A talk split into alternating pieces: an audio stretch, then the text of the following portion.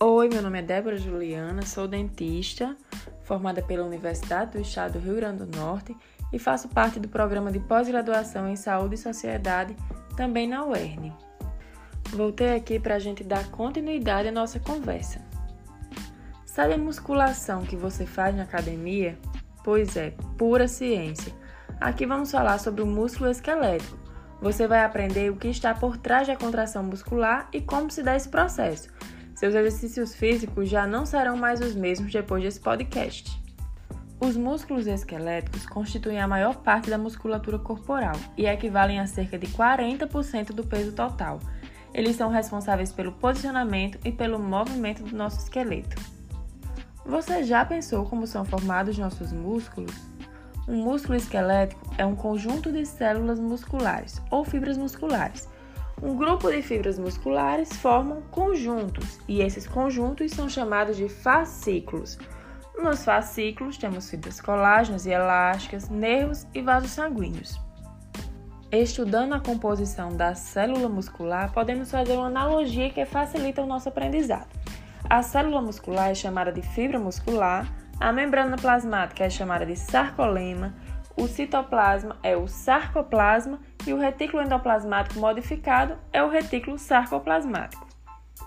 Cada fibra muscular contém milhares de miofibrilas e cada miofibrila é composta por diversos tipos de proteínas organizadas em estruturas contráteis repetidas, que são os sarcômeros. As proteínas das miofibrilas incluem a proteína motora miosina e os microfilamentos de actina. As proteínas presentes na miofibrila são as proteínas reguladoras tropomiosina e a troponina, e duas proteínas acessórias gigantes, que é a titina e a nebulina. A miosina é uma proteína motora com capacidade de produzir movimento e forma um filamento grosso. Já a actina é a proteína que forma os filamentos finos da fibra muscular. Na maior parte do tempo, os filamentos grossos e finos de cada miofibrila estão conectados por ligações cruzadas de miosina.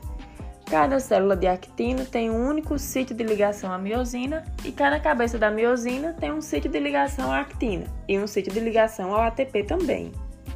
As ligações cruzadas formam-se quando as cabeças de miosina dos filamentos grossos se ligam à actina dos filamentos finos essas ligações cruzadas têm dois estados: um estado de baixa energia, que é quando os músculos estão relaxados, e um estado de alta energia, quando ocorre a contração muscular. Quando estamos fazendo algum exercício físico, fazemos esforço no momento de contração e sentimos alívio no momento de relaxamento. Isso acontece porque a contração é um processo ativo que necessita de energia fornecida pelo ATP e o relaxamento é a liberação da tensão que foi produzida durante a contração. A contração muscular começa quando um ATP ligado à miosina é hidrolisado em ADP e fosfato inorgânico, fazendo com que a cabeça da miosina se estenda e possa se ligar a um sítio de ligação da actina, formando a ponte cruzada, né? Uma ação conhecida como força motriz é ativada, permitindo com que a miosina puxe o filamento de actina, encurtando o sarcômero e assim contraindo o músculo. A miosina vai permanecer ligada à actina até que uma nova molécula de ATP se ligue liberando-a para ou entrar em um novo ciclo de ligação e mais contração muscular, ou permitindo ao músculo relaxar. A contração muscular é controlada pelas ações do cálcio. Os filamentos finos de actina são associados com proteínas regulatórias chamadas de tropomina e tropomiosina, como eu já falei agora há pouco. Quando o músculo está relaxado, a tropomiosina bloqueia os sítios de ligação para as pontes cruzadas na actina, impedindo a contração.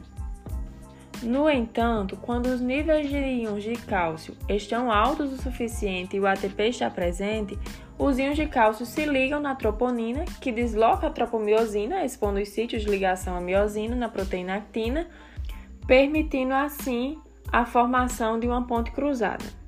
O processo inicia-se na placa motora, que é constituída de uma inervação nervosa acoplada a uma fibra muscular, onde ocorre a sinalização para a despolarização da fibra muscular e então a contração.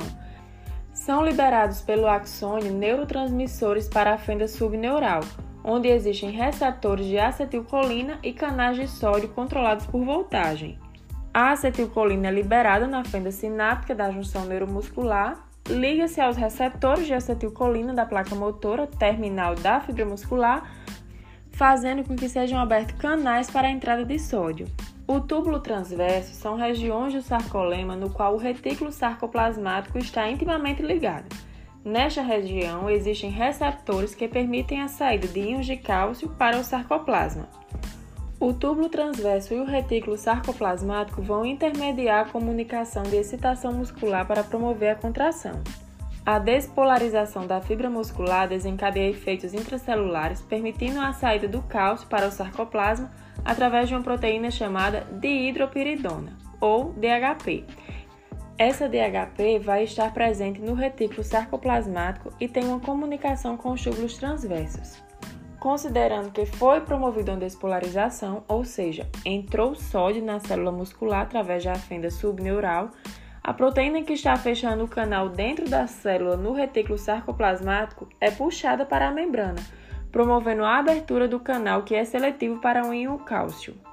Então, como a concentração do íon cálcio é muito maior no interior do retículo sarcoplasmático do que no sarcoplasma, ele vai sair. E quando o cálcio sai, se liga a troponina, que desloca a tropomiosina, expondo na proteína actina os sítios de ligação miosina. Quando a célula repolariza, ela volta para seu estado basal de membrana, o interior negativo e o exterior positivo. Como o interior está negativo, o receptor, que também tem carga negativa, repele, fechando o canal de cálcio e impedindo a saída de cálcio do interior do retículo. É aí que vai começar o que chamamos de bomba de cálcio, que vai bombear o cálcio que está em excesso no sarcoplasma para dentro do retículo sarcoplasmático. Lá, o cálcio será sequestrado pela calciquestrina, impedindo que ele se perca e que o músculo se contraia novamente. Você lembra que eu falei lá no começo que a contração começa com a liberação do neurotransmissor acetilcolina? Então, certamente você já ouviu falar no Botox que é usado no tratamento de linhas de expressões, de rugas, Pois é, deixa eu te contar, a toxina botulínica ou Botox impede a liberação da acetilcolina no terminal axônico na junção neuromuscular.